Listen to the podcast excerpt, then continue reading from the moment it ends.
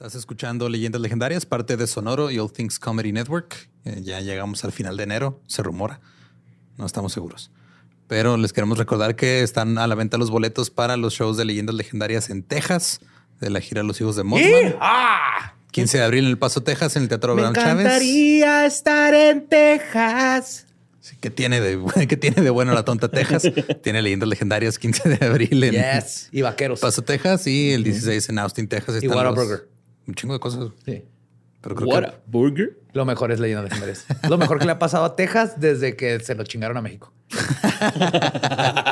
Y si quieren ir a vernos, ahí están los, este, los links para los boletos en la descripción. Boletos en Ticketmaster. Y pues los dejamos con el episodio 152 de Leyendas Legendarias.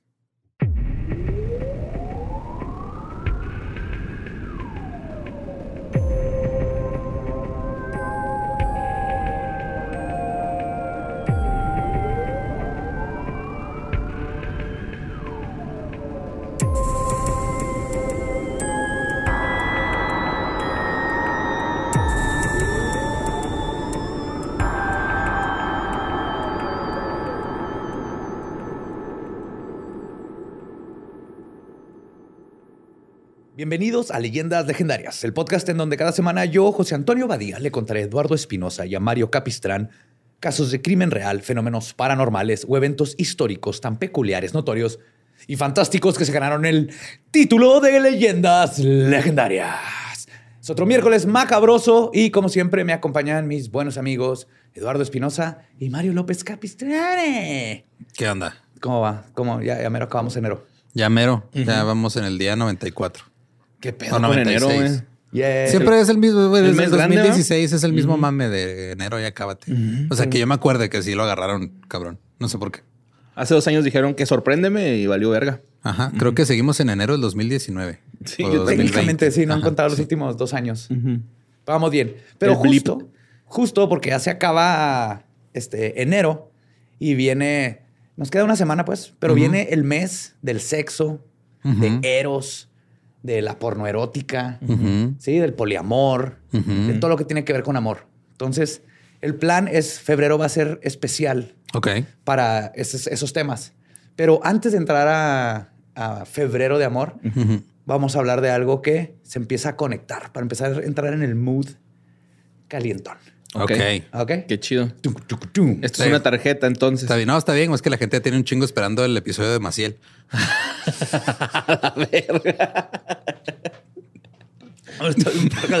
Un amor muy pequeño, fugaz, fugaz, ¿no? Febrero de amor sacerdocio. Pues ahí va. Hay muchas cosas creepy que suceden en la televisión. Pero hubo un momento, un episodio de programación que en retrospectiva se convirtió en uno de los momentos más escalofriantes de la historia de la televisión abierta. En un programa de concursos, un hombre seductor, elocuente y sexy se ganó el premio principal, una cita con la mujer del programa. Y muchos hasta aquí sabrán perfectamente de lo que Sí. estoy hablando. Yes. El momento es este en que te enteras que ese concursante era un asesino en serie. Lo que no todos saben es que este es uno de los peores, más sádicos, brutales y prolíficos asesinos en serie que ha existido.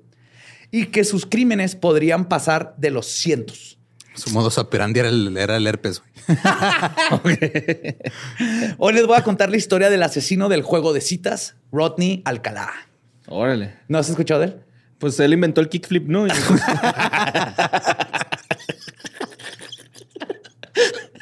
Y- Ay, No, es que es bien, me lo han pedido un chorro. Dije, ahorita está perfecto para prefebrear. Y sí, todo el mundo sabe la historia donde está el video, lo puedes ver en YouTube de él en el show y gana y resulta que es un asesino en serie. Pero está bien cabrón este y asesinó a la chava que se ganó en el Ahorita show. vamos a ver. No mames, güey. Está muy cabrón. Mucho mucha gente no me dice, ah, ese asesino en serie, chido. No, es de los peores que ha existido en la historia. Ok. Pues justo esta historia se cuenta mejor comenzando por este notorio momento en la televisión que ocurrió el 13 de septiembre de 1978, el día en que Rodney Alcalá se hizo famoso por un tiempo y no por sus crímenes, sino por su carisma y atractivo físico. Esto ocurrió durante The Dating Game, un programa de juegos en el que una mujer tiene que elegir entre tres solteros codiciados. Pero esto se Pinche nombre esconde- culero, ¿no? Sí. Nada como la pecera del amor, güey. Ese pinche programa tan vergas que hizo. ¿Cómo se llamaba el que era como de signos del zodiaco? Ah, Oros, no. No me Horrible, acuerdo, pero sí, sí, sí, que los ponían a perrear y la madre, va, acá. sí. Creo que es Lobo fue ese una vez. fue uno de esos de citas, güey. No me acuerdo cuál. Pues este, lo- los bachelors o los solteros se esconden detrás de una pared, por lo que tenían que demostrar su valor a través de su personalidad. La concursante puede preguntar lo que sea, menos la edad, profesión o nombres. Y el show está... ¿Matarías por mí? sí, claro. Sí, llevo años ensayando. El show está lleno de innuendos sexuales, obviamente. Claro. El hombre elegido por la mujer se gana una cita con ella. Es, es simple el- la premisa. El programa inicia con el presentador anunciando a los tres postulantes. Y cito, empezando con el número uno, tenemos a un exitoso fotógrafo que empezó cuando su padre lo encontró a sus 13 años en un cuarto oscuro completamente desarrollado. Esta fue la cita que dijo el host de- del show. Sí, es que es un juego de palabras entre develop, de que si es como este ah, revelas la, la El rollo el fotográfico. rollo fotográfico, Simón. y Es la develop de claro. Desarrollado sexualmente. Ok. En sus tiempos libres podrán encontrarlo manejando una moto o haciendo paracaidismo. Por favor, den la bienvenida a casas. Alcalá. Entonces así empieza el programa, güey. Luego la, la luz se posa en el jugador 1 y revela a un hombre con una buena estructura ósea, cabello largo y rizado, una sonrisa encantadora y un estilo súper setenterísimo. Simón. Tenía pelo de, de, este, de Doors y de igual así quijadas que podrían cortar cristal. Ok. Después, Calamardo guapo. Sí. Después de anunciar a los demás, el presentador le da la bienvenida a la chica que va a ser el centro de atención. En este caso era Cheryl Bradshaw. Se trataba de una joven atractiva, coqueta y dispuesta a salir de ese show con una cita. El presentador luego dice, y cito, hay tres solteros sentados ahí, les va a preguntar unas cosas, excepto el nombre, edad, ocupación o ingresos. Rodney Alcalá le dice, vamos a pasarla muy bien, Cheryl. A lo largo del programa, Cheryl hace preguntas a los tres concursantes y Alcalá muestra todo su carisma nato. Hace reír a la audiencia, a la chica, al presentador. Se muestra confiado y cautiva a los televidentes. El coqueteo entre los dos es evidente. Y al final del programa, ella se decide por el concursante número uno. Y ambos se ganan una cita juntos. Sin embargo, lo que Cheryl Bradshaw no sabe es que Rodney Alcalá es un monstruo, un violador y un asesino que ya tenía al menos cuatro muertes a su nombre para ese momento. Pero Estados Unidos no lo sabría hasta tres décadas después, cuando Rodney Alcalá volvió a ser relevante, pero ahora por sus crímenes. Está bien, hardcore. Rodrigo Jax Alcalá Bacor, o Rodney, como le decían de cariño, nació en San Antonio, Texas, el 23 de agosto de 1943. De niño vivió con sus padres y tres hermanos. Eran una familia clase mediera normal y vivían en una casa de cuatro habitaciones. Los hijos tuvieron una formación católica y Rodney fue un estudiante sobresaliente. Tenía excelentes calificaciones y se decía que era, un, era genuinamente brillante. De hecho, más adelante se dijo que el asesino tenía un coeficiente intelectual de 160. Nunca nadie reportó comportamientos extraños o problemáticos con el joven Alcalá. Muy a la Dahmer. O sea, nunca fue raro, familia normal, todo chido. Todo bien. Hasta donde se sabe. La familia de Rodney era de ascendencia mexicana. Ah, mira. Sí. Ahí está. No que no tenía nada, José Antonio. Por eso, en un momento de su infancia, la familia tuvo que vivir en México debido a que la abuela se puso muy enferma. Vivieron por acá un par de años y cuando la abuelita pasó a mejor vida, el padre de familia los abandonó para vivir en Estados Unidos con otra mujer. Así vivió la Muy a familia. la mexicana. Sí. Ahí viene el Alcalá. Así vivió la familia otros tres años en México y después se mudaron a Los Ángeles cuando Rodney tenía 11 años. Luego, en 1961, tras graduarse de prepa, Rodney se enlistó en la milicia en Carolina del Norte. Pero su paso en los Marines fue un tanto problemático. Dos años después quiso desertar, pero su madre lo convenció de entregarse para no arruinar su carrera. O sea, se fue AWOL. Ajá. O sea, se desapareció y, eh, no, güey. Llegó a casa, a casa de la mamá y la mamá le dijo, no, no, no, no, no, No, porque te van a matar el bote y todo. Al regresar, la armada le dijo que necesitaba ayuda psicológica urgente. Así detectaron que Rodney había sufrido una crisis nerviosa semanas antes de desertar y también lo diagnosticaron con desorden de personalidad límite. Ok. Después de su diagnóstico, fue llevado al hospital, el que se llama El Toro, eh, que es un hospital de la Marina. Ahí le dieron el tratamiento que necesitaba. Pero cuando la militar se dio cuenta que Alcalá no tenía cura y nunca volvería a poder regresar a sus rangos, lo echaron del ejército en 1964 lo que significó que también lo echaron del hospital y dejó de recibir su tratamiento. Mm. Un tratamiento que, como veremos, era increíblemente importante que mantuviera. Sí, como pasó con el, la mascota de Kemper, ¿no? Ajá, con el Mullin. Pero el Mullin. Pero acá fueron un. Rodney Mullin, güey. De ahí nació el padre del skate. Sí, güey. The Godfather. Ah, pues, el trastorno marcaría el resto de su vida, pues siempre tuvo estados de ánimo inestables y, sobre todo, nunca logró formar una conexión verdadera. En sí, tener esta condición no hace a una persona mala, pero eso también se encontró, por eso, perdón, pero eso también se encontró con una misoginia y falta de empatía crecientes. Entonces, tener personal límite no, Ajá, no, no te hacer- necesariamente te hace mala persona. pero o le agregas otros factores Ajá. y es una fórmula muy peligrosa. Especialmente el factor no tratamiento.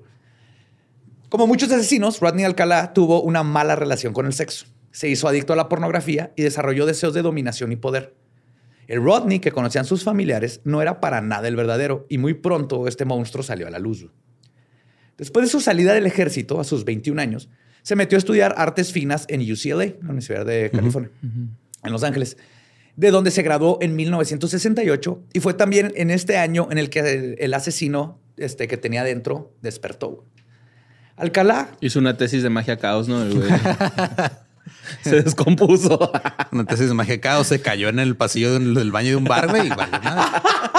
empezó su nueva carrera. güey. Alcalá cometió su primer crimen el 25 de septiembre cuando vio a Tally Shapiro, de 8 años, caminando sola por la calle.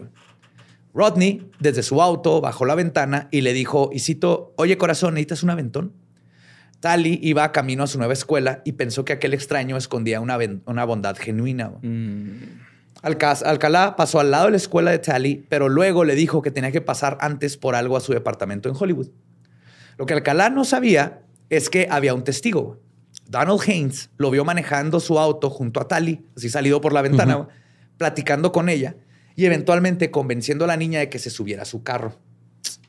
Como buen samaritano, decidió seguirlos porque algo no se veía bien. Y vaya que tenía razón. Alcalá llegó a unos departamentos y sacó a Tali, quien se veía cohibida y algo asustada. Así que Donald le habló a la policía.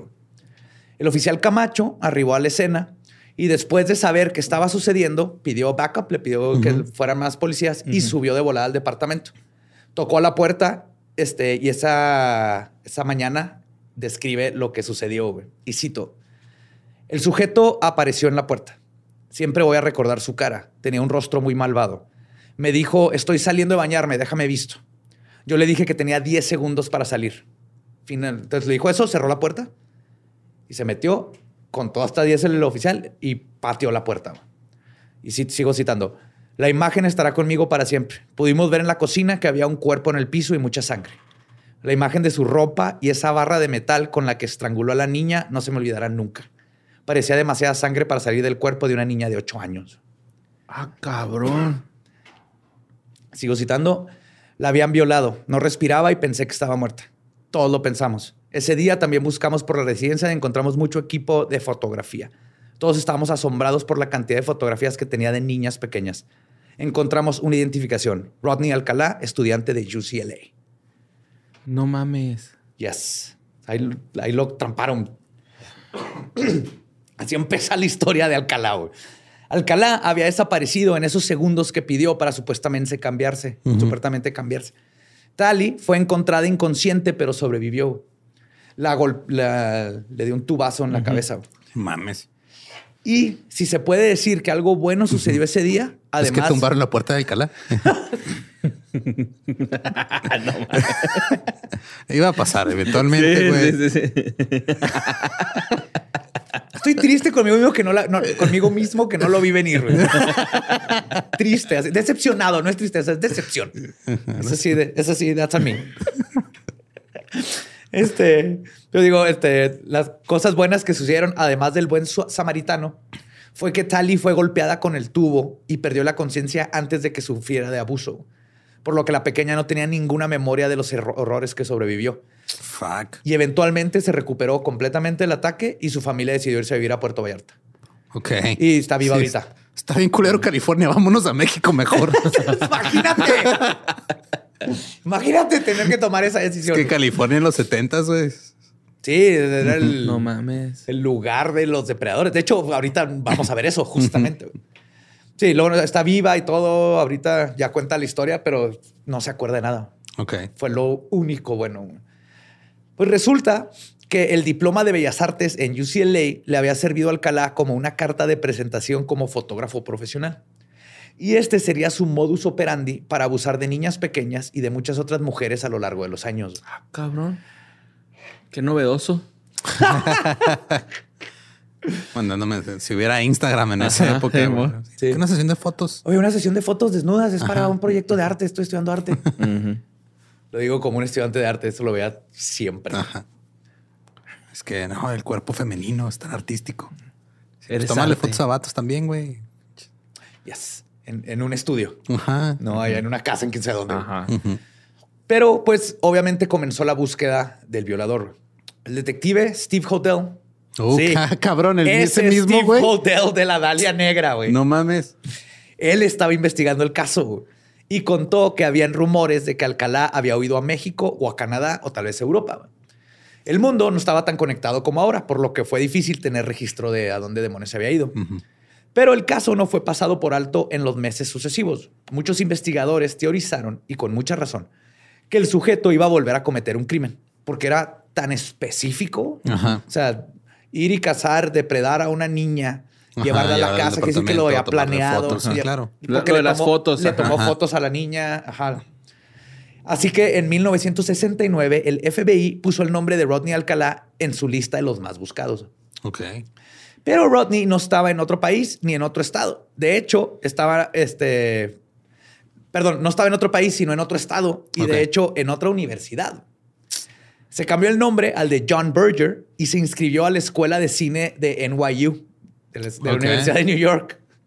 Fue admitido al programa de cine y fue alumno de otro monstruo, Roman Polanski. What the No fuck, mames. A la verga, güey.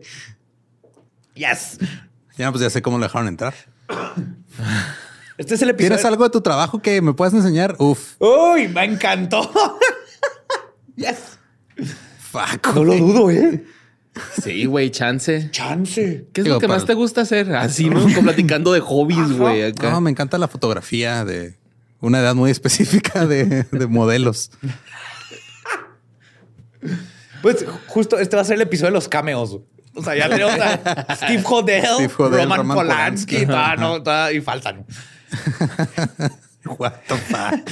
Pues después de un rato trabajando en el programa de cine, Alcalá decidió tomarse un break y obtuvo un trabajo de asesoramiento en un campamento de artes para niños en New Hampshire el verano del 69.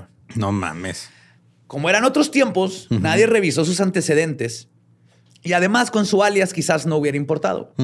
Además tenía la carta de recomendación de la Universidad de Nueva York. Ok. Curiosamente, Alcalá trabajó cuatro años en el campamento, cada verano iba, y hasta donde sabemos nunca cometió un crimen. Y de hecho era considerado carismático y todos dicen que era buen maestro y se daba bien con los niños y con los maestros. Quién sabe si aquí estaba como tratando de, De no figurar. cagarla. Ajá. Como. eh, Como- ajá, de- Como cortina de humo, ¿no? Era Sí, eso. tengo que enfriarme ahorita porque ya me andan buscando. Sí, exacto. Pero eso no quiere Sí. decir que Alcalá se estaba portando bien fuera del campamento. En 1971, Cornelia Creeley, de 23 años, que estaba entrenando para convertirse en azafata, fue encontrada asesinada en su departamento. Su cuerpo estaba parcialmente vestido, su ropa interior estaba en su boca y su cara había sido golpeada fuertemente. Oh.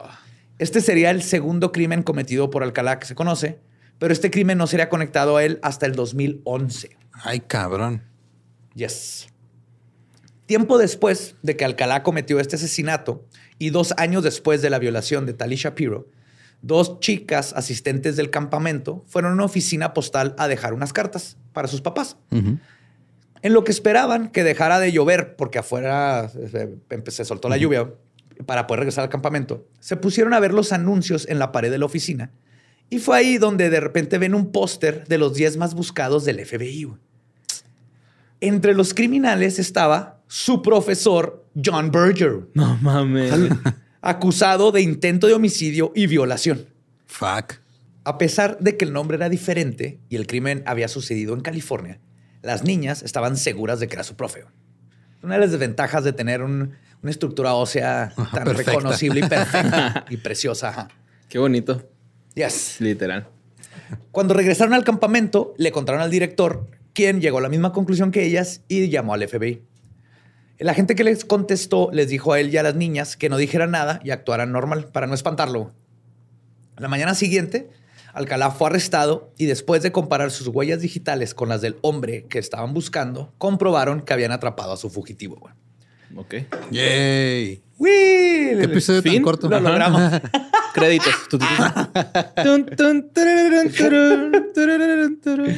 No, va a ser más bien. Ya terén, no. Sí, porque esto no va a estar bonito. Es- Ok. Yeah. El arresto de Rodney Alcalá ocurrió en agosto del 71. Se lo llevaron de regreso a California, donde sería juzgado por su crimen. Ya en custodia, el detective Steve Hodel lo interrogó y contó lo siguiente. Y cito: Le dije a Alcalá, cuéntame todo acerca del incidente de Tally Shapiro. Y él me dijo: Oh, quiero olvidarme de todo eso. No quiero hablar de las cosas que hizo Rod Alcalá. Y lo dijo como si estuviera hablando de otra persona. Ok. Ah. Sí, como cuando así, ya no soy esa persona mala copa, Ajá. he cambiado. Él es así que, ah, ya, ya olvídenlo, ¿no? Deja, la cagué. Este, ya soy otra persona, ya Está soy en el John. pasado, Hakuna Matata. Así. Básicamente eso es lo que intentó hacer. Pues el primer juicio contra Rodney Alcalá tuvo problemas porque la familia de Tali Shapiro, traumada por lo sucedido y no las podemos culpar, pues se habían mudado a México. Entonces les hablaron para que la niña testificara, pero los papás no quisieron exponerla a ese proceso y que recordara lo sucedido. Fuck. Ok. Hasta el momento, o sea, la niña nomás supo que el- La golpearon. ah, la golpearon, ya estaba bien y regresarla a la corte.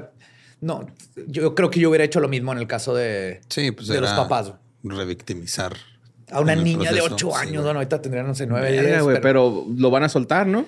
Pues más bien la, pues, es pedo, la familia se dijo así que, sorry, nosotros no los vamos a poder ayudar a ellos. Entonces los detectives tuvieron que llegar a un acuerdo de culpabilidad con Alcalá porque no tenían ninguna evidencia. Ajá. En 1972, ¿Y el testigo, güey? Nomás estaba el testigo más- Bueno, pues es que el testigo no fue testigo, testigo, testigo, ¿ah? Fue testigo nomás. O sea, no fue testigo tres veces, nomás. no, nomás una. No fue o sea, testigo, pues nada más yo que se subió al carro. Ajá. En la- es que así es en la ley, güey. Testigo uno, testigo, testigo, testigo, testigo, testigo, Ajá. testigo. Tienes que ser testigo, testigo para que entre, pero testigo, testigo, testigo. Ya, marca. ajá. Ya. Testigo, testigo, testigo, testigo. Ese ya no entra ni siquiera eh, como crimen. Ok. Ajá. No, el testigo nomás vio que la subió al carro. Ajá, exactamente. Entonces los detectives tuvieron que llegar a un acuerdo de culpabilidad con Alcalá para poderlo. O sea, decían, tenemos cosas, pero tenemos que juzgarlo, pero podemos perderlo en la corte, pero tú también te puedes chingar. Entonces empezaron a platicar. Y entonces en 1972 se declaró culpable de un cargo menos grave que intento de asesinato. Abuso de menores. Ok. Y como eran otros tiempos, el sistema penitenciario decidió que por su crimen de abuso a menores, Alcalá tenía que recibir 34 meses de en prisión por lo que le hizo a Tali Shapiro. güey. 34 meses en prisión. 34 meses. Un poquito menos de tres años. Sí.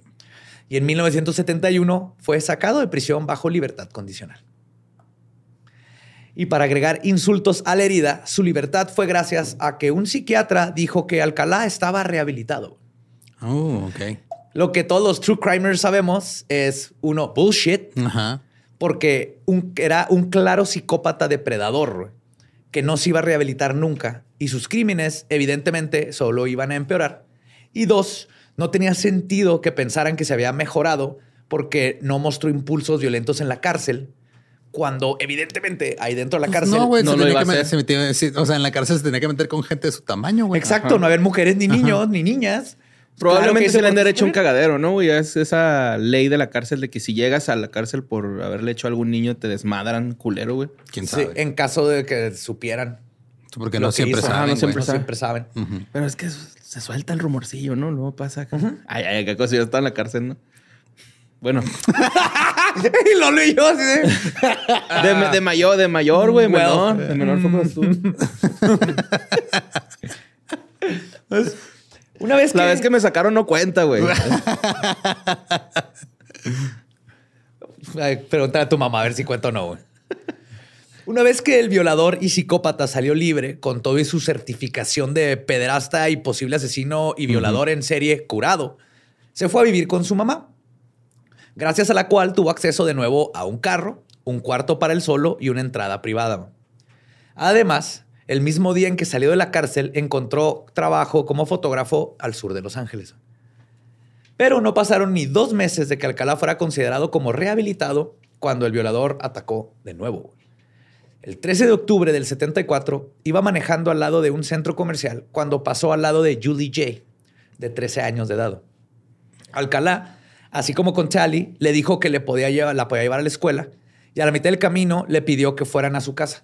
Aplicaba cosas como la niña traía los cuadernos y ahí venía su nombre, Julie. Entonces llegaba hablando, Julie, ¿cómo estás, Julie? Conozco a tus papás. O sea, aparte era súper bueno Ah, para, manipular. para manipular. Pero esta vez, este, Julie comenzó a gritar a la mitad del camino. Trató de salir del auto, pero él la agarró de la mano y se la llevó a un lugar apartado en una playa. Alcalá se sentó con la niña, hizo un porro y se lo ofreció a Julie como para tratar de calmarla. se quedó hecho un porro con la niña y dije, güey. no. No, hizo un joint. Ajá. Ella lo aceptó porque estaba asustada. güey. Estaba tratando de comportarse lo mejor que podía porque dijo, este vato no me está dejando ir. Ajá. Julie intentó ir y luego se hizo un jaloneo de nuevo y por los gritos y el jaloneo la policía los oyó. Ok. Qué bueno, güey. El policía siguió el aroma de la mota y encontró la escena. güey. Un vato mayor de edad con una niña de 14 años Fumando y mota. mota. Entonces corrió hacia este Mala imbécil, combinación. lo arrestó y lo llevó a la estación de policías. Ahí Julie testificó que Alcalá la secuestró, pero el perpetrador dijo que Julie era su amiga y la mota no era de él, sino del adolescente. Wow. Y, y que casi casi lo obligó a fumar, que él no fumaba.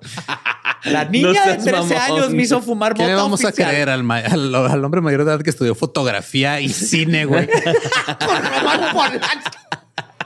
Que no fuma mota. O a la niña de 14 años, o sea, la niña de los plumones. La la niña era negra, ¿no? Entonces, este güey así- Pero prepárense, güey. Porque los oficiales no sabían a quién creerle, güey. No seas mamón. Habían encontrado a muchas otras adolescentes con hombres mayores a los que también acusaban de haberlas secuestrado. Y pues era un problema grande en la ciudad, güey.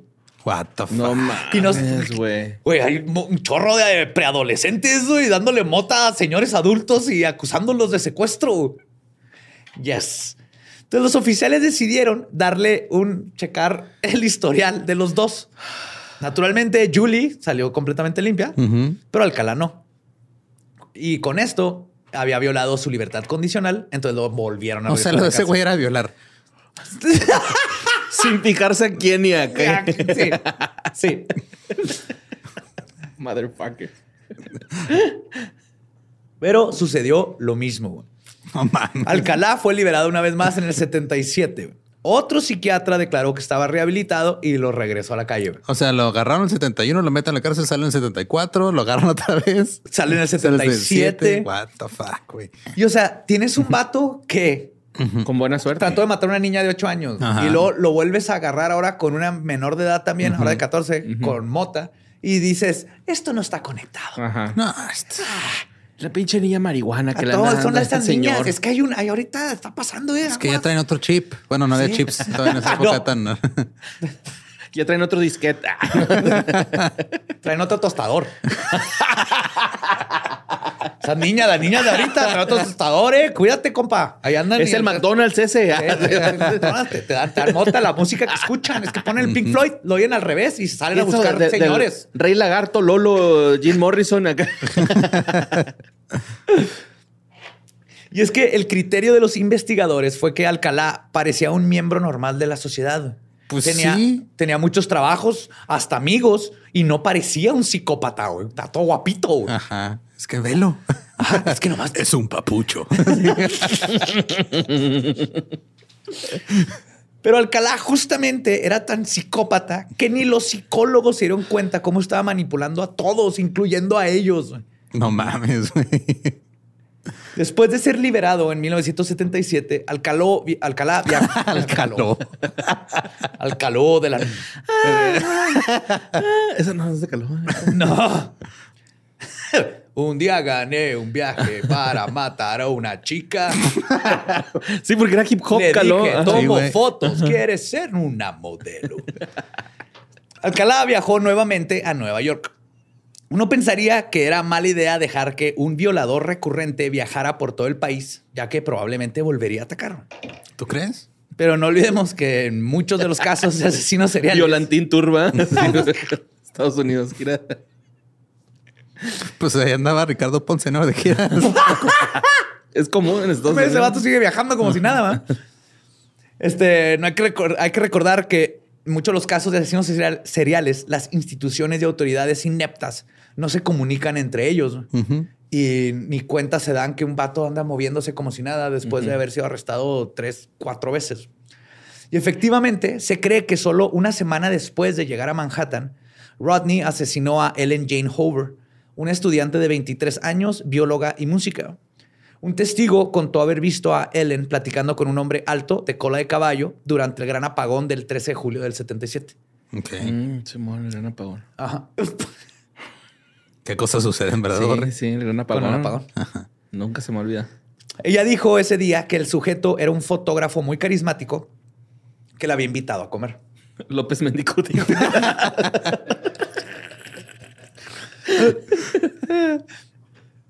Este fue el modus operandi de Rodney Alcalá. Usando su credencial de fotógrafo, se aproximaba a mujeres atractivas. Les decía, amiga, ¿eres arte? Esta es una cita Wow. No, de ese vato. Amiga, eres arte. Ya ves, si usas esa frase, estás todo pendejo, güey. Y las invitaba para hacerles una sesión de fotografías. Muchas veces, incluso las mujeres se desnudaban enfrente de la cámara. Las iba coachando. El 15 de julio, Hover asistió a su cita con el fotógrafo, pero nadie la volvió a ver. Al día siguiente, sus padres notificaron la desaparición. Las autoridades no encontraron rastro de ella en su departamento. Ni siquiera habían muestras de que alguien hubiera forzado el cerrojo y no había cuerpo. Pensaron que podría ser un caso de una mujer que se escapó de la vida neoyorquina o que se fue a algún otro lugar. Pero encontraron una- película de Cameron Díaz, ¿no? Sí. Dejo mi empleo en mi departamento para en irme. París, güey, se fue a París. Simón. O sea, hay que buscarla. No sabemos si está comiendo, rezando o amando.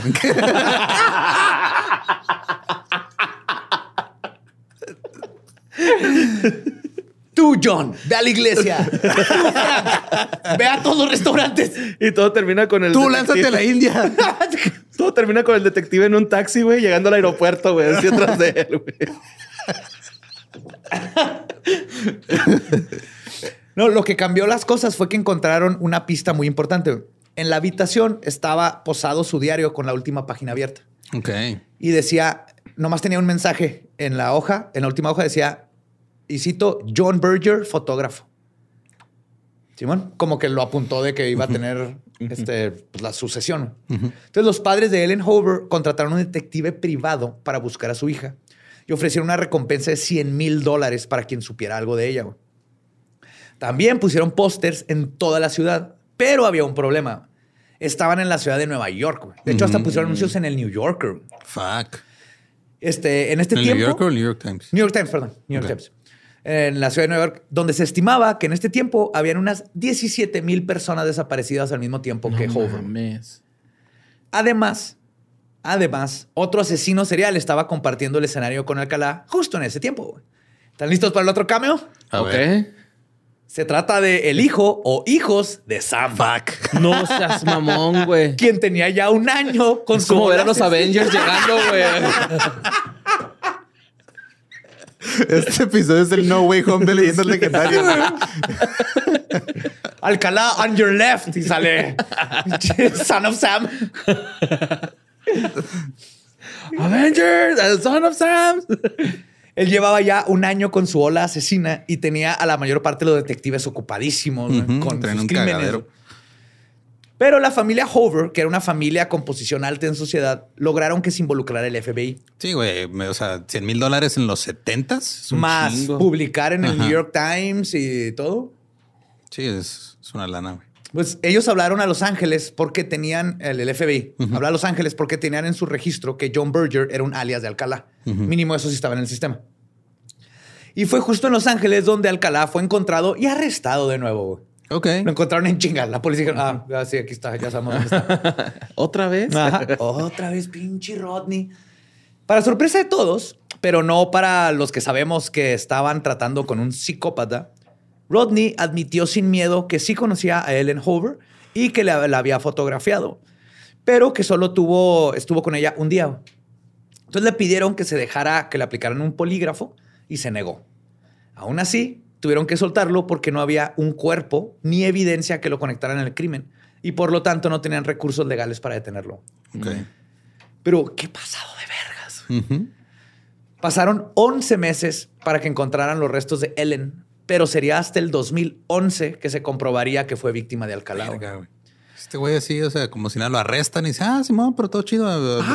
Pasa una patrulla en ciudad, a mí me da un pinche ataque de pánico, güey. Sí, güey. Güey, una vez casi me da un ataque al corazón porque unos hot dogs tenían el color azul y rojo. Ajá. Así como Ah. me llaman la atención. Tenía la torreta. Ajá, tiene una torreta y no sé por qué, güey. Yo, Sí, a mí me pasó con un perro en el aeropuerto, güey.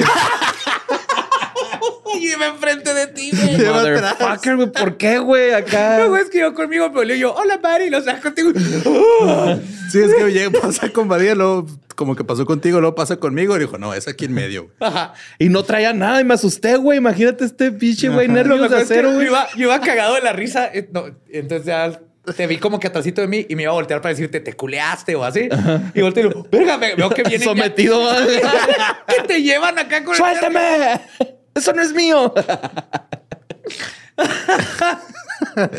Pinche perro, güey. Me sacó un susto, güey.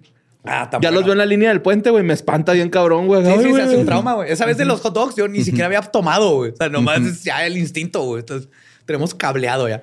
Ay, güey. Este... Ah, bueno, eh, los restos óseos de... Ellen. de Ellen, ajá, Ajá. fueron, este, estaban en una tumba poco profunda en el condado de Westchester. Westchester. Westchester. Solo se identificó a la víctima por sus registros dentales, así como por un par de anillos y una pulsera de bolsillo. Obviamente cuando encontraron ya eran Sí, sí, restos, era esqueleto.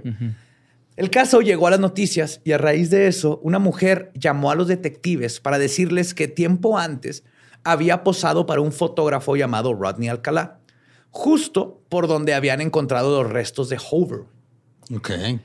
Lo que está bien creepy es que posiblemente, o seguramente, Alcalá la llevó ahí para revivir su asesinato y documentarlo, sin que su modelo supiera lo ominoso del lugar en el Sí, que estaba ah, pasando. mira, vamos a tomarnos unas fotos. Te tomas fotos ahí, tú nomás párate en ese montoncito de tierra. Oye, hay la una postró como toro. de la, la Dalia, ¿no? Sí, güey, qué Ah. pedo. Yes. Ajá. O sea, ¿también traía un trip acá artístico, güey, el matar? ¿O, o este fue algo así nomás? Este es el, el que conocemos. Es que como nos vamos a dar cuenta, hay un putero de cosas que no sabemos de Rodney, güey. Porque a pesar de que era muy pasado de vergas con la policía y le valía, le valía madre muchas cosas, sí era medio callado en muchos aspectos de sus crímenes. Ok. O sea, sí, ah, ahora no, no era hocicón, güey, entonces. No, mazo. Ahorita vamos a ver, pero no, no como un Bundy o un pinche BTK que por ahí va. "Uh, Simón quería. con que no me ajá. caso. Era true, no por quererse ver vergas. Ajá. Curioso, güey, pero ahora los que estudian cine se la pasan hable y hable. Ah, el, Ram es el, más, el Ram es el más callado de todos Sí. aquí, güey, también.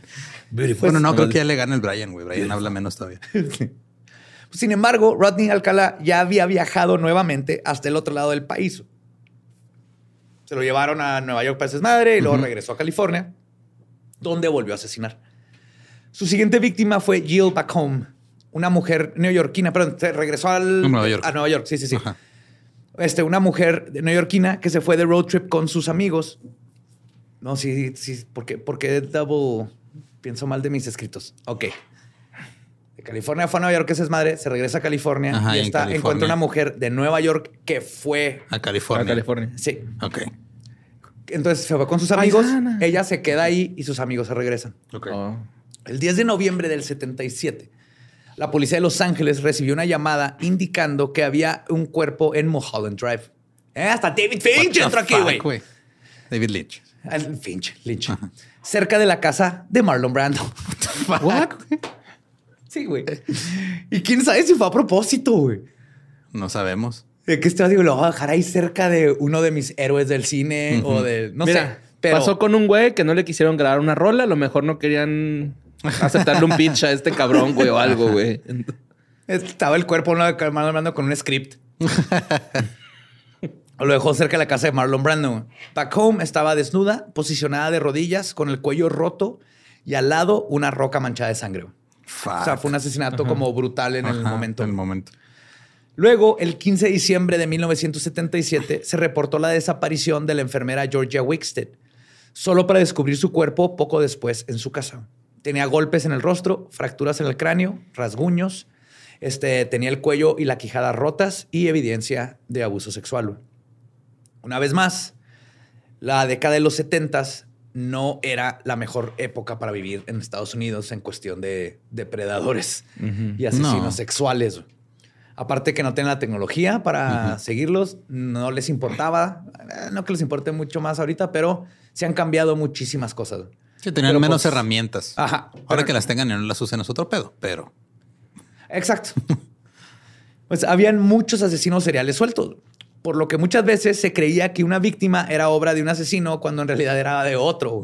A ese grado estaban. Sí, llevan varios capítulos, ¿no? Donde pasa eso. Ajá, en esta época era bien común. Pues Kemper también estuvo ahí. Kemper, Mullin, este... Y se ofenderán, así, no mames, güey, claro que no fui yo ese. Sí. O sea, yo, no, yo no corto así cuellos, güey. O dirán, ese es mío. Eh, ¿Por qué se lo van a Kemper? O sea, no vas a avisarle, ese era mío. también ¿eh? fue por la misma época, ¿no? ¿Quién? Bonin. Bonin. Ajá. Entonces había una mezcolanza de pistas que solo provocaron que los detectives hicieran aún peor su trabajo que ya estaban haciendo como que a medias. Uno de los asesinos más célebres del momento era el estrangulador de Hillside. Uh, sí, cierto. Quien se descubrió más adelante que se trataba de dos primos, Kenneth Bianchi y Angelo Buono, quienes asesinaron a 10 niñas como pareja y a dos que mató solo Bianchi. Pero los investigadores no sabían nada de esto aún. En marzo de 1978, los detectives encargados de este caso llegaron a tocar a la casa de Rodney Alcalá pensando que podría ser el sujeto que buscaban. O sea, fueron a buscar a Rodney buscando al estrangulador de Hillside. No mames. Okay. Aquí sí era inocente Rodney, güey. no, no mames. Ese no. No es mi firma, güey. ¿cuál? Ah, no, no, no, no, no, no. Ese no. Sin embargo, Rodney tenía una explicación y una coartada para cada día que el estrangulador de Hillside había atacado. ¿En qué momento sale la señora a reclutar a este Suicide Squad, güey? O sea, neta, Dios. Ay, cabrón, güey. Es lo que lleguen. Ajá. Rodney Alcalá, eres culpable de estos asesinatos. No, yo estaba matando a alguien más. Ah, perdón, le estaba tomando fotos a alguien más ese día. Ah, no, sí, perdón. ¿Puedes, marcarle. Ah, fuck, no, esa sí la maté. Fui a, tomarle foto a un grupo de kinder así. Exactamente, sí, güey. Sus cuartadas estaba matando a alguien más.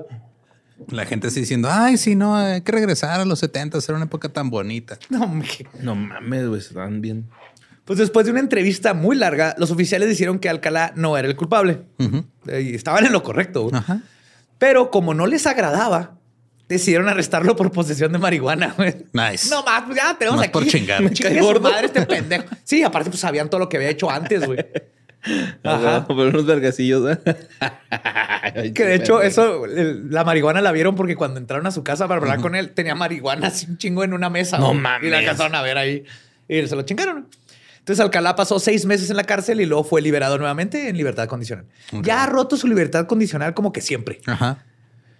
Para este punto. O sea, ¿en qué, momento después de violar tu libertad condicional te dicen ya, güey, ya no te vamos a dar libertad condicional? Ah, ¿dónde están esas condiciones? Ajá.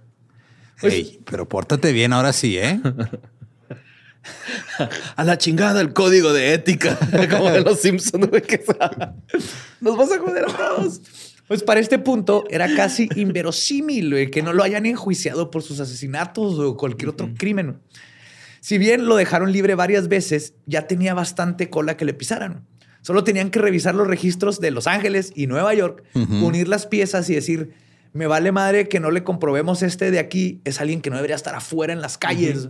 No es una persona que debería estar cerca de Sí, hasta le das una sembradilla ahí, ¿no, güey? Acá Ahí, le, sí, sí, le ya acá estaba un- la moto.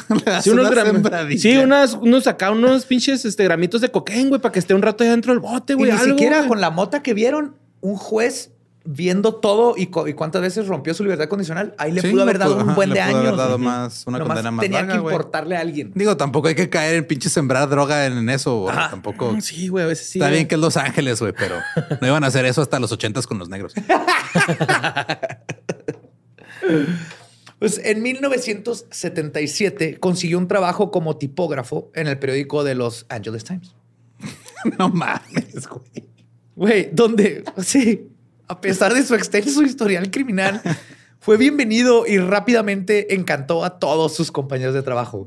Nadie checa antecedentes penales en los 70 al parecer. No, Google. No, aparte llega con el pelo así setentero. todo, Guapísimo. dicen, Este güey tiene que ser parte del crew. Los, Ang- los Angeles Times, güey. Además, logró convencer a cientos de hombres y mujeres que posarán para él, güey. Ok. En esos tiempos es donde tuvo una bonanza de fotografías. Muchas de las fotos no solo eran de jovencitos y jovencitas desnudos, sino que varias de las fotos eran sexualmente explícitas. Y se cree que muchas de estas fotos podrían ser casos fríos y que la cuenta final de víctimas de Mm. Alcalá es mucho más grande de lo que se sabe, pero ahorita hablaré de eso. Fuck. Esta colección Panini de fotos sexuales explícitas de niños y niñas menores de edad No mames, yo te tengo esta holográfica, te la cambio, ¿no? Intercambiando estampitas con Richard Ramírez. si le hubiera ido bien, no mames. Pues Rodney le encantaba enseñárselas a sus compañeros de trabajo. güey. Con Qué el- atrevido. Con el Pues que pretexto. no había grupos de WhatsApp donde te mandaras porno en esa época. Güey. Esto- Esto era lo que se tenía que hacer. Tenías que llevar la impresa. Sí, mira, güey, mira. Que de hecho, es- te las enseñaba a sus compañeros de trabajo con el pretexto que era su portafolio de trabajo. Ay, claro. Hey, ¿ya viste? La, ¿Quieres ver mis nuevas fotos que tomé? Soy artista, estudié en UCLA, en, en YC. Ah, Güey, eso es pornografía. pornografía infantil. infantil. No, no, a mí me gusta un chingo. Es que es arte, güey. Es expresar la inocencia dentro de la terquedad del humano siendo, pues, adulto, güey. ¿Sí me entiendes, no? Wow. Es la crisálida efímera de la necesidad del ser humano para trascender su propiedad, un término que nos define. Tú por dile. la tú- sociedad. Es que, ¿por qué Tú le sientes dices eso? así, ¿Qué yo le digo sientes? pornografía infantil. Esta es una lección de vida. Cuando un artista llegue a decirles cosas así, es, es válido decirle, tú le dices así, yo le digo, esa es una pinche cubeta con caca. Es lo que estoy viendo. y en este caso era pornografía infantil, infantil. Pero a pesar de que todos encontraban esto como algo incómodo y extraño, güey. Eres una eh, chava ahí tratando de escribir la Le nueva compraban sus fotos, ¿no? No, nadie lo reportó, güey. Nunca. Nadie el- se le hizo Es raro. que es, ¿no? es- o ¿Qué sea, anda es- pasando, no, güey, espérate. Honestamente, viendo la historia de ese medio, güey, es muy de Los Ángeles Times no reportar bien, güey.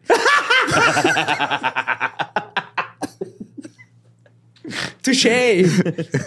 Touché. Ah, Pues poco después de todo su desmadre Daily que Mail, estaba ¿no? haciendo, Sí, güey. sí, de tener su nuevo trabajo, asesinó a Charlotte, a Charlotte Lamb en su cumpleaños, el 26 de junio del 78. Muchos trataron de localizar a Lamb para felicitarla, Ujú. pero nunca respondió. Cuando se denunció la desaparición, la encontraron en su propia casa, asesinada, así como la enfermera Georgia Wickstead. Y es este punto en la historia. ¿La en- mataron en su cumpleaños? en su cumpleaños. What the fuck? Ya. Qué feo, güey. Eh, Yo creo que te matan en cualquier día. sí, pero. Pero en tu cumpleaños más, güey. Sí, es un agravante legal que te maten en tu cumpleaños. sí, bueno. No, ya no quiero decir nada. Y pues es este punto en la historia en el que Rodney Alcalá se hizo famoso.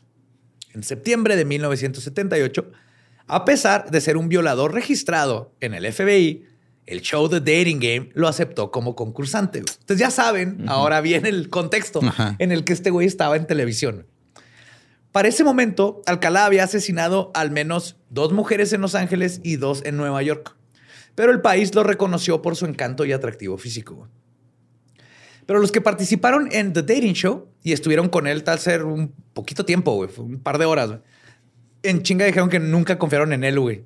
El actor Jet Mills, también conocido como el soltero número dos, describió a Alcalá como, y cito, un tipo muy extraño con opiniones bizarras. Todos dijeron que se les hacía como Ajá. que algo no está bien con ese güey. Y esto es fácil de entender cuando escuchas las respuestas y más bien la forma en que dice sus respuestas Rodney cuando le preguntaban este, Cualquier cosa. Cualquier Ajá. cosa.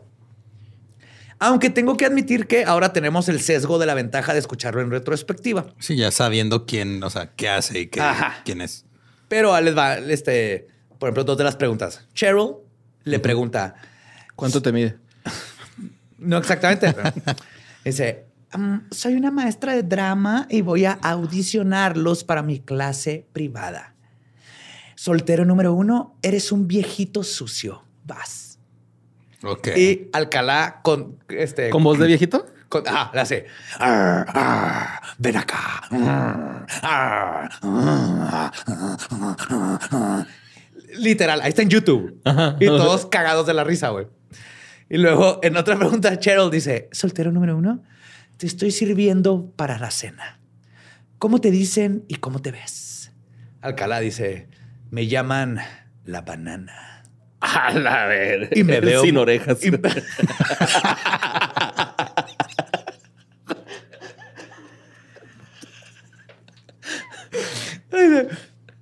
me llaman la banana y me veo muy bien. Cheryl le pregunta, ¿podría ser más descriptivo? Y Alcalá solamente responde, pélame. Wow. Ay, güey. ¡Uy! ¡Uy! Entonces, ahorita está súper creepy. En el momento, eso es como que Gotea. el sidekick del, del show, pero. mm. Pues Alcalá ganó el concurso, que además de la cita incluía un curso de tenis para dos y ropa de tenis para él y Cheryl y boletos para Magic Mountain. Oh, Ajá. Pero Rodney no pudo entrenar su golpe de revés ni subirse a la montaña rusa porque Cheryl Bradshaw se negó a ir sola a la cita con él, ya que consideró que su nueva pareja estaba, y cito, creepy. ok. Ok. Sí. Como, como nota extra, también estaba bien pinche creepy el anfitrión del dating game, Chuck Barris. Sí, está bien raro ese güey también. Además de sus albures, como eso de lo encontró su papá a los 13 años y todos sus innuendos sexuales, siempre besaba a las mujeres en la boca. Sí, güey. cuando la saludaba. A Yep. todas. Así. Súper incómodo, güey. Horrible. güey. Sí, no, hay gente con más clase, ¿no? Que le agarra el seno, güey. O sea, se toma una foto o algo así, güey. Sí, sí. Hubo gente. Hubo Sí. gente. Ya Hubo. se murió el... el, el- Todavía hay uno, ese. todavía hay uno, pero ese sí me da miedo decir. El problema es que hay un chingo, pero hay unos que el- los vemos y no les pasa nada. Pues obviamente Rodney Alcalá no lo tomó bien. güey. Según dice el detective e investigador Pat Brown, y cito, uno se pregunta qué le hizo eso a su mente. güey? Los asesinos seriales no pueden entender el rechazo, güey, especialmente uno de este tipo. Seguro él pensó que algo estaba mal con esa mujer. Pues Rodney dijo, y cito, ella jugó conmigo, se hizo la fácil.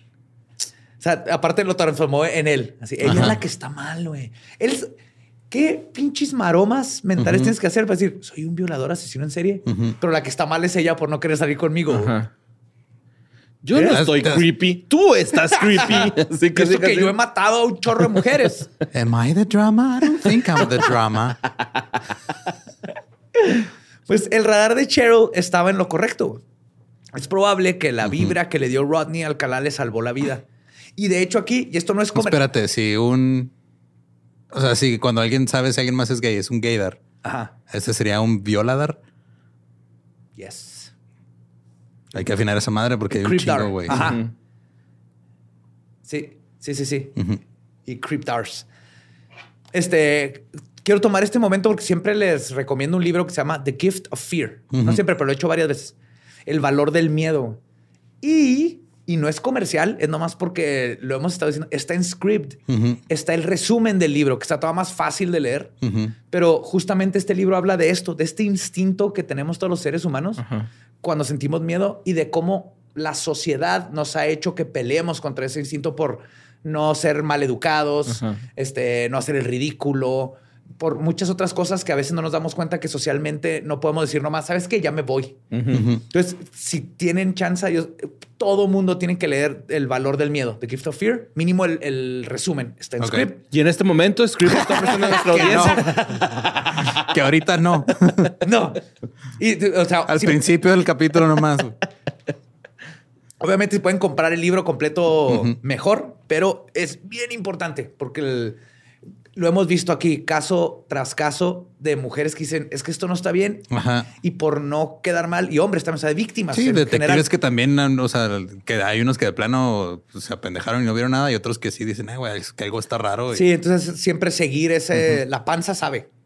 Ese, algo está mal. Pues bueno, este. la química. Ajá.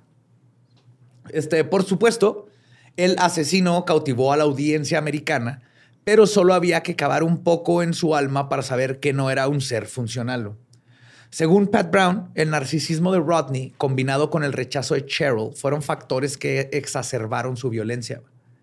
A pesar de su fail en el dating game, Alcalá seguiría cazando víctimas y agregándolas a sus números y la policía seguiría cagándola. Fuck. El 13 de febrero de 1979, Monique Hoyt, de 15 años, estaba pidiendo raid en el área cuando Alcalá le ofreció un aventón.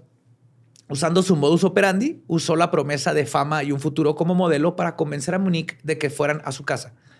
Y por su casa me refiero a casa de su mamá, donde estaba viviendo, porque estaba eh, bajo libertad condicional. Este, pero que fueran para una sesión de fotos.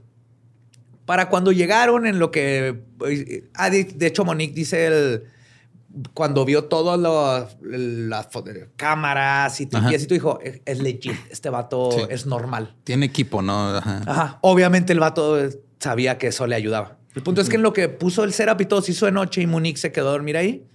Cuando despertó, este, en la mañana, se fueron a una locación que Rodney había escogido previamente.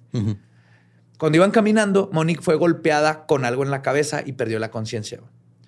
Cuando recuperó el conocimiento, sabía perfectamente lo que estaba pasando. Así que decidió hacerse la dormida. Alcalá comenzó a morderla en los pechos y genitales y eventualmente Monique no aguantó el dolor y gritó. Esto hizo que Alcalá se enfureciera y le metiera una camisa en la boca para callarla. Pero Monique seguía peleando.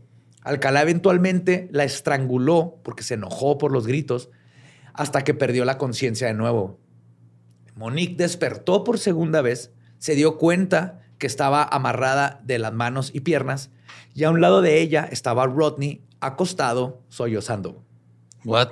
Yes. Ok. Inteligentemente dedujo que este podría ser buen momento para intentar lograr un rapport con su atacante. Como que lo vio vulnerable. Vulnerable. Ajá. Por eso no lloramos enfrente de las morras, güey.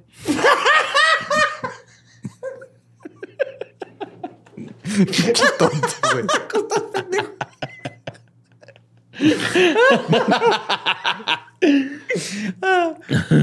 pues ella comenzó a decirle que le gustaba pasar tiempo con él, este, que, le acarició el brazo, le, preguntó, ¿estás bien? ¿Por qué lloras? Hizo todo. Y el plan funcionó. Alcalá la desató y ella le dijo que si pueden regresar a la casa de su mamá juntos. Ya de regreso, Rodney se detuvo a poner gasolina y es cuando Monique dijo, fuck you, y salió corriendo a un motel gritando que la habían violado y secuestrado. Obvio, cuando llegó la policía al lugar, Alcalá ya se había ido. Pero Monique pudo identificarlo en un careo de fotografías inmediatamente. En su interrogatorio. Sí, el, el soltero número uno, eso fue. sí, de hecho, que iba a salir pinche tele, Pues sí, güey. Banana Guy. el que no tiene orejas. el sin orejas. Lo arrestaron y en su interrogatorio, Alcalá admitió todo contó la misma historia que Monique, hasta el detalle de la camisa en la boca. Pero dijo que todavía ha sido una fantasía sexual consensuada. Y que nomás Monique había entendido mal. No, o sea, si entendió mal, no es consensuada. Ah, exacto. Exacto, O sea, el consentimiento tiene que haber un acuerdo, güey. Ambas partes tienen que entender, ambas o todas las partes involucradas tienen que entender lo que está pasando. En cuanto alguien está, tiene una duda, ya, no, güey. no, puede dar consentimiento si tienes dudas. Yes. ¿Qué pedo? pues, por lo menos aquí nadie le creyó. güey. Y el fiscal propuso una fianza de 50 mil dólares. Fuck. El juez pensó, el juez, el juez, Juas, juas, juas. El juez, juez, Juas, juas, juas, juas. Ay, güey. culpable, juez, juez, juez, juez. inocente, juez, juez, juez, juez. El juez pensó diferente y la bajó a 10 mil. Ok, la vez. Así que la mamá de Alcalá pagó la fianza y su hijito quedó libre de nuevo para seguir matando. No mames. Porque su mamá dijo, le creyó al hijo, pues es la mamá, dijo, ah, sí, es un malentendido, todo esto se va a arreglar. Y a huevo que aquí también entra el juez que hizo eso, donde le creyó a Alcalá su historia y haber dicho, ay, sí, es que estas mujeres que andan ahí pidiendo rights y todo. Por eso no lloramos enfrente de ellas. Así el señor va, el juez. Yo sí soy bien chillo. Yo también, güey. Y este, vaya que empezó a matar. Tiempo después de ser liberado, asesinó a Jill Parenteau de 13 años. Ah, no, pero de, sí, el 13 de junio. Cuatro días después, el 17 de junio, una niña de 10 años llamada Robin Billingsley fue encontrada asesinada. Y justo en esa misma área, en Oxnard, los cuerpos de dos niños también fueron recuperados muertos. Fuck. Unos meses después, intentó secuestrar a Joan Marchland, de 14, y Tony Esparza, de 15. Andaban patinando y les pidió tomarles fotos y luego las, las siguió hasta un baño y todo creepy. Yes.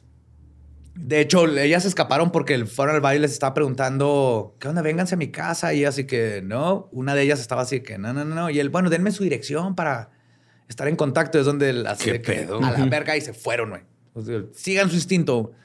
Luego, el 21 de junio, una niña de 12 años llamada Robin Samso desapareció cuando iba en camino a su clase de ballet. Las autoridades lograron hablar con varios testigos que vieron una persona que tenía la misma apariencia física que Alcalá hablando con una niña. También describieron su carro. Pero, de nuevo, no había cuerpo. El cuerpo de Robin, de hecho, fue encontrado hasta el 29 de ese mismo mes. El 22 de junio de ese año, la bombera Dana Crappa vio el auto de Rodney Alcalá este, de reojo mientras manejaba hacia el trabajo y vio una escena que se le hizo extraña. Era un sujeto de cabello largo y largo sentado en el asiento trasero, Doblemente largo. lo- doblemente. Sí, estaba largo y luego, luego fue largo. largo. Negro y largo, ajá, cabello negro y largo. sí. Pero estaba sentado en el asiento trasero con una niña que se veía como menor de edad, rubia. güey. Qué, qué bonito que, que mucha gente que si ve algo, el- eso está mal. Déjame por si acaso reviso. Ajá. Luego de regreso, Crappa vio el mismo auto en el mismo estacionamiento y además con el mismo hombre adentro, solo que esta vez estaba solo. Y además estaba cubierto de mugre. Ok. Ella se preguntó qué pudo haber pasado, pero probablemente no le cayó el 20, sino hasta el día siguiente, cuando el retrato hablado de Rodney Alcalá rondó los noticieros. Entonces, notó la escena y la mantuvo en su cabeza y luego ¡puc! todo hizo clic. Pero todavía no hubo contacto con los investigadores. En cambio, decidió averiguar ella misma si algo estaba mal. Buscó nuevamente el carro que había visto y lo encontró. Estaba solo. Se acercó a él con una, con una lámpara de mano y lo que encontró la dejó aterrada. No. En el piso del asiento trasero habían huesos. La ¿Huesos? verga. Huesos, lo cual mete todo otro nivel de Rodney Alcalá, güey. Ujú. Cabrón, güey. ¿Por qué traía huesos? Pero bueno. Es que luego uno deja cosas en el carro, se le olvidan.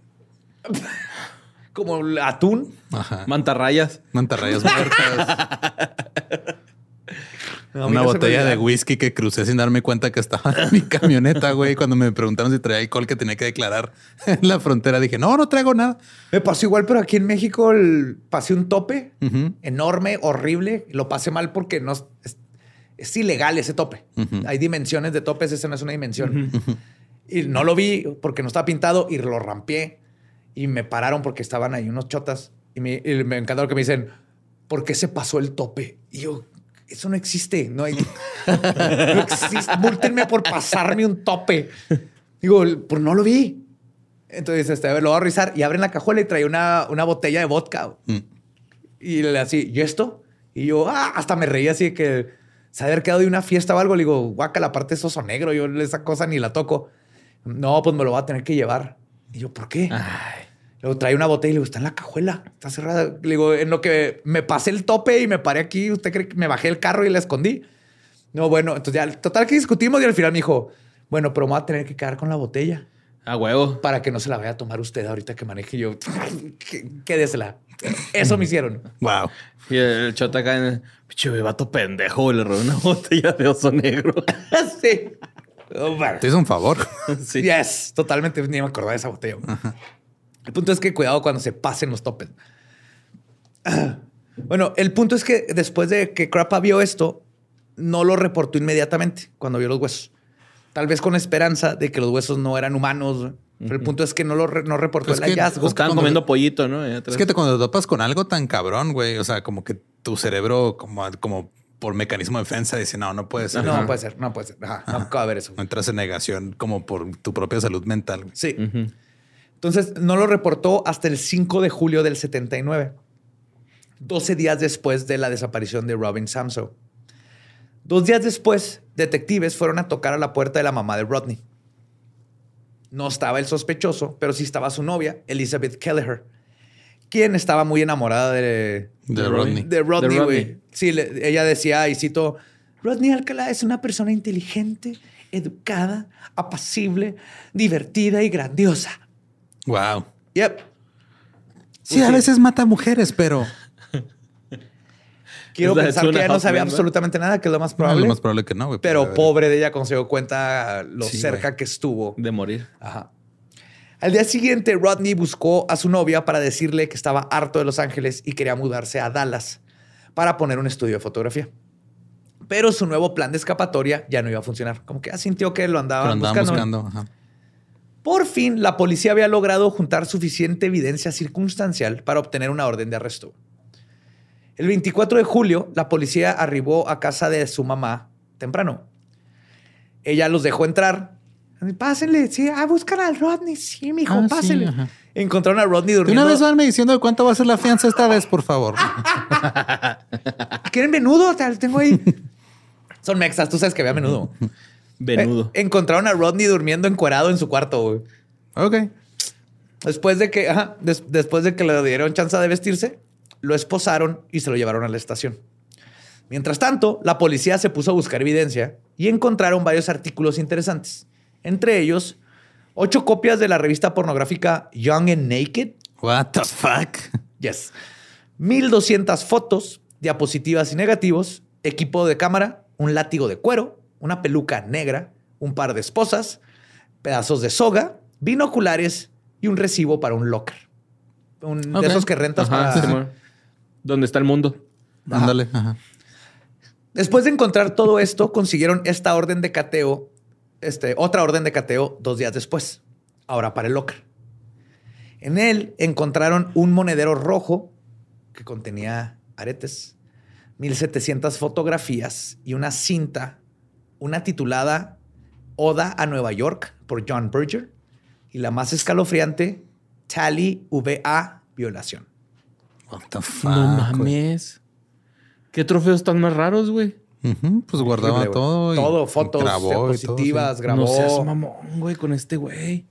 El investigador Murphy dijo al respecto, y cito, Rodney Alcalá estaba en libertad bajo fianza por un secuestro y violación en Riverside.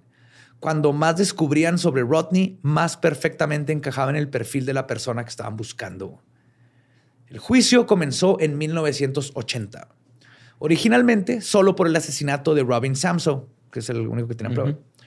En esa ocasión, el jurado encontró a Alcalá culpable del asesinato en primer grado y fue gracias a que varios testigos identificaron el par de aretes que traía Robin que encontraron en el locker. En el locker. Sin embargo, la Suprema Corte de California denegó el veredicto argumentando que el jurado tenía prejuicios hacia el acusado por su pasado de ¡Puta crímenes madre! sexuales, güey. Una vez más, pareciera que el sistema de justicia estaba protegiendo al criminal y pasaron seis años para que ocurriera el segundo juicio contra Rodney Alcalá. Lo bueno que aquí lo estaba Ahí en la estaba cárcel. preso. Sí. Ajá. Sí, güey, en la Suprema Corte diciéndoles a los de jurado, a ver, si saben que salió en la tele, ¿verdad? A ver, gente, necesito que se les olvide que este vato abusó sexualmente de una niña de 8 años y luego mató a otras tres personas y luego trató de abusar de otras 8. Eso no, olvídenlo, eso no tiene nada que ver. Nomás estamos hablando de esta única víctima. Eso es lo que estaba pasando aquí. Si hubiera redes sociales, una que se llame Instagram tendría 200 mil seguidores. Fácil. Pues el segundo juicio, ocurrido en 1986, fue la misma historia. Un jurado lo sentenció a muerte, pero un panel de apelaciones lo anuló en el 2001. El periódico LA Weekly escribió al respecto y cito, en parte porque el juez del segundo juicio no permitió que un testigo respaldara la afirmación de la defensa de que el guardabosques que encontró el cuerpo de Robin Samso en las montañas había sido hipnotizado por investigadores de la policía. What?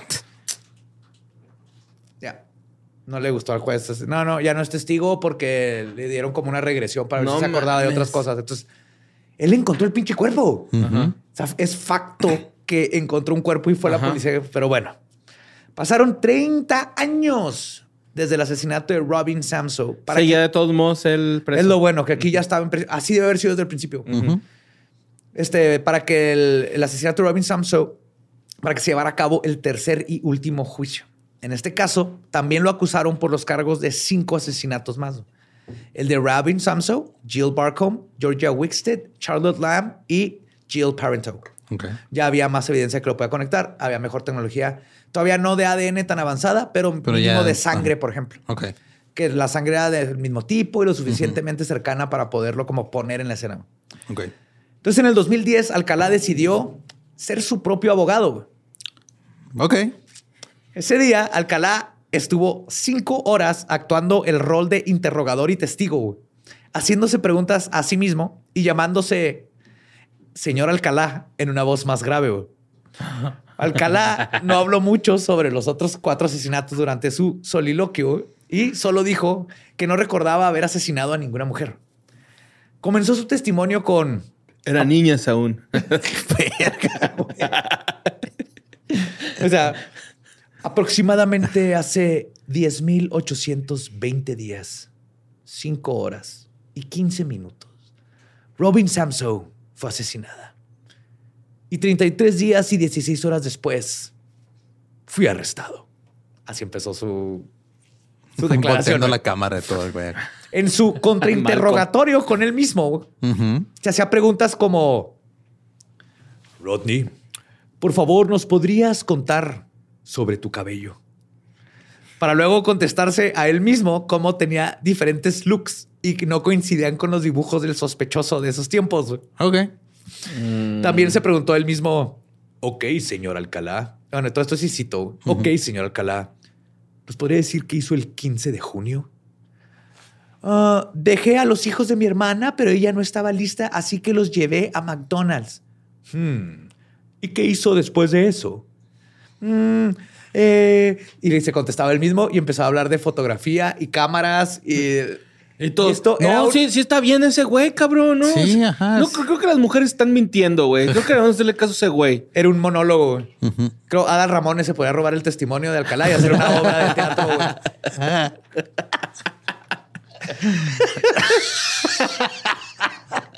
Ay, güey. Dirigirla, yes. Rudy. Rodney. Rodney. Pero obviamente como podrán imaginar, este pinche soliloquio más la montaña de evidencia ya no funcionó a su favor. De hecho, al contrario, güey. Después de dos días de deliberación, el jurado sentenció a Rodney Alcalá por cinco cargos de asesinato en primer grado. Los cinco quedaron. Sorprendentemente, una testigo durante el juicio fue Tali Shapiro, la primer víctima. Ah, cabrón. Ya grande, güey. Está hablando ya en los 2000. Sí, 2010 ya ¿La de Puerto Vallarta? Sí, la que se fue a Puerto ya regresó como adulto. Ajá, a decir, ahora sí. Sí, ya tenía cuarenta y tantos. Ajá. Ah, con razón ahorita dijiste, estoy de acuerdo con lo que hicieron los papás. Porque sí, no, güey, sigue el asesino suelto, no está chido. Sí, sí, pero. O sea, pues, sí, sí, sí, comprendo de que estás protegiendo a un niño, pero estás desprotegiendo a millones, ¿no? O sea. Pues no sabían, ellos no sabían. Sí, va, está chido que después. Atacó a mi hija y yo, mi hija tengo Ya tienes edad, ajá, ya tienes edad. Puedes ir a hacer este pedo. ¿Vas? Sí, voy, ¿no? Acá ya se me hizo chido ya. Entonces, en marzo del 2010, Alcalá fue sentenciado a muerte. Pero aquí no termina su historia. No, Durante el tiempo que estuvo en la cárcel, Alcalá escribió un libro titulado Ustedes el jurado. You the jury. en el cual decía ser inocente del asesinato de Robin Samson. Sí, de hecho, ahora te lo venden en combo junto con el de If I Did It de O.J. Simpson. A la verga. Dos por uno. Básicamente, güey. Además, demandó al sistema penal, bueno, intentó demandar al sistema penal de California por un accidente en el que se resbaló y además porque la prisión negó proveerle una dieta baja en grasas. Ok. Ajá. Están, están violando sus derechos como carcelario violador porque le daban mucha grasa en su comida. Claramente la sanidad mental del ya de por sí demencial Rodney Alcalá estaba en declive. En teoría, Rodney Alcalá es culpable de cinco asesinatos. Y por teoría me refiero a legalmente. güey. Ajá. Sin embargo, hay un detalle que puede revelar una realidad muy perversa. güey. En marzo del 2010, la policía hizo públicas 100 fotografías de mujeres y niñas no identificadas, que, ya que se temía que ellas también podrían ser víctimas de Rodney Alcalá, güey, posicionándolo como el asesino serial más prolífico del mundo. Ah, cabrón. Del mundo del momento, perdón. Oye, pero ¿cómo que liberaron las fotos? Obviamente solo se les veía el rostro, ¿no? No, de- ah, deja, te va. Las fotos fueron encontradas en otro locker, esta vez en Seattle, donde Alcalá tenía varias de sus posesiones. La realidad es que el locker no encontraron 100 fotos, sino más de mil, aparte de las que habían encontrado. No seas mamá. El problema es que la policía, la mayoría de estas no las podía revelar porque casi todas son sexualmente explícitas. Ok. Mames. El detective Matt Murphy dijo al respecto, y cito, tenemos que localizar a las mujeres de estas fotografías. No sabemos si simplemente posaron para un asesino serial muertas. o si se convirtieron en víctimas de su patrón asesino y sádico. El detective Clave Shepard dijo, y cito, Alcalá está en un punto medio entre Hitler y Ted Bundy. No mames, güey. Está bien vergas, güey.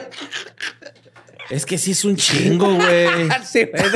Creo que sí. Un poquito más para allá, veo sí. Un punto medio entre Hitler y Ted Bundy. Ok, güey. En su currículum. güey.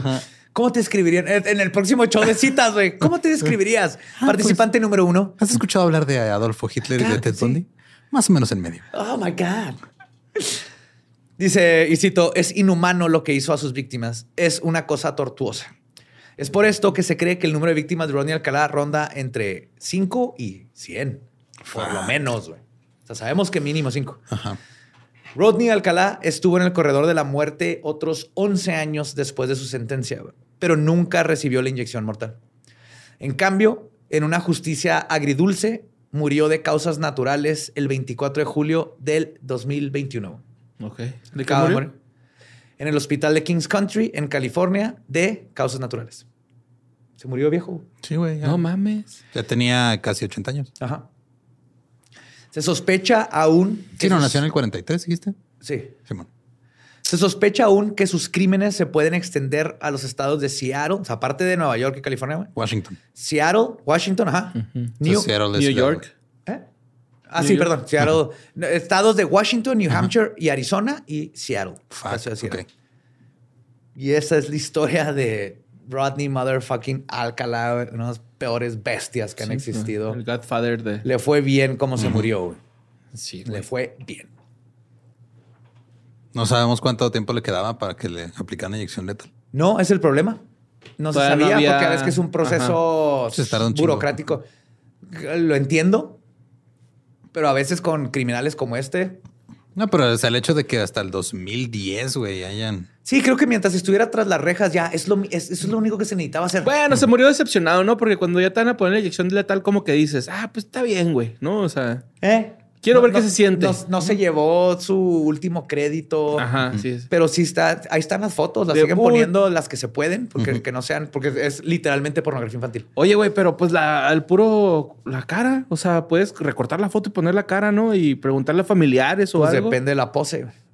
Mm, y ya. que se vea bien la cara. Pero Ah, sí están ahí muchas te fotos para que familiares y detectives de todos Estados Unidos puedan ver y, y compararlos con fotos de, de casos fríos. Fuck, güey, qué feo, güey. Que es algo que necesitamos en México hacer una...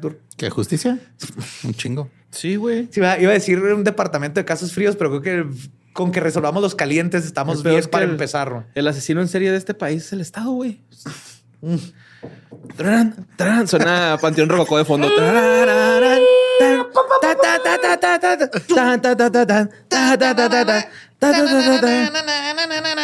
No estás mal. No, así. No estás mal. Acaban de. Acá, ah, pues, algo horrible con una reportera. Sí. Esas cosas que, sí, suceden en? México. ¿Por qué, güey? ¿Por qué, güey? Como chingados, así como chingados tan fácil dicen, ay, qué triste. Y luego continúan con sus pláticas. Sí, güey, se maman, güey, no se remaman, güey. Qué cosas. Pero pues, no estás por pendejos, güey. Ya vámonos a la verga, güey. Vámonos. Pero viene febrero, mes del amor. Sí, yes. pendientes y síganos en todos lados como arroba leyendas podcast. También me encuentran en todos lados como arroba ningún Eduardo. A mí como Mario López Capi. Ya me encuentran como El Batiablo. Nuestro podcast ha terminado. Esto fue palabra de Belzebub. Tomar y beber todos él. Es Boeing.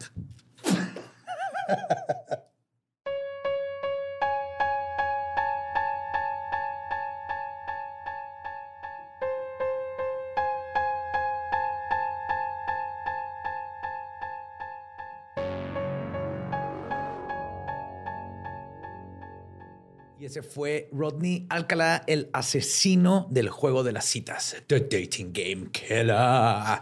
Justo para lubricar nuestra entrada hacia febrero. Ok. Que febrero va a ser de puro amor. Va, va, va. Este fueron como una tarjeta. El próximo son esos chocolatitos rellenos de cereza, ¿no? Ándale. Ándale. Ajá, algo así. Que saben de la chingada, pero como que detectas que tienen alcohol, entonces te lo sigues comiendo. Sí, el, el- el próximo es acá como de motel, ¿no? Ya así un motel. Sí, vamos a pasarnos en moteles. güey. Jabón chiquito. Un chiquito rosa Venus. Ah, qué buen aroma. Ah, qué culero ese güey. O sea, digo, yo ya me sabía más o jabón menos la historia, güey. Güey, es que un chorro de gente conoce a este vato. Yo lo conocía también de. Si sabes de True Crime, conoces esa escena del vato que estuvo en el Dating Game. Pero Lo- lo que igual es- que yo, son pocos o sea, el, el saber el grado de asesino en serie y lo culero que era este Lo pendejo. que está bien cabrón es este, o sea, digo, lo ves así en el dating game y se ve acá medio guapillo, carita y todo, pero ya lo ves cuando fue el juicio y todo ese pedo, güey. Bien demacrado. Es, es, Ajá, es- este- es el variant de Weird Al Yankovic. Ándale, güey. O sea, el güey se veía todo, o sea, se ve, aparte de que se ve loco, todo desaliñado y jodido, güey. Trae el pelo largo hasta acá, así súper crespo. Como, ajá. Ajá. Como Richard Ramírez. No, no, largo, Al. largo, así, Largo, este- largo hasta acá, gris. como Alex Lora, güey. Ajá. Ah, ok. Pero aquí él fue el que mató, no su hija. Eh,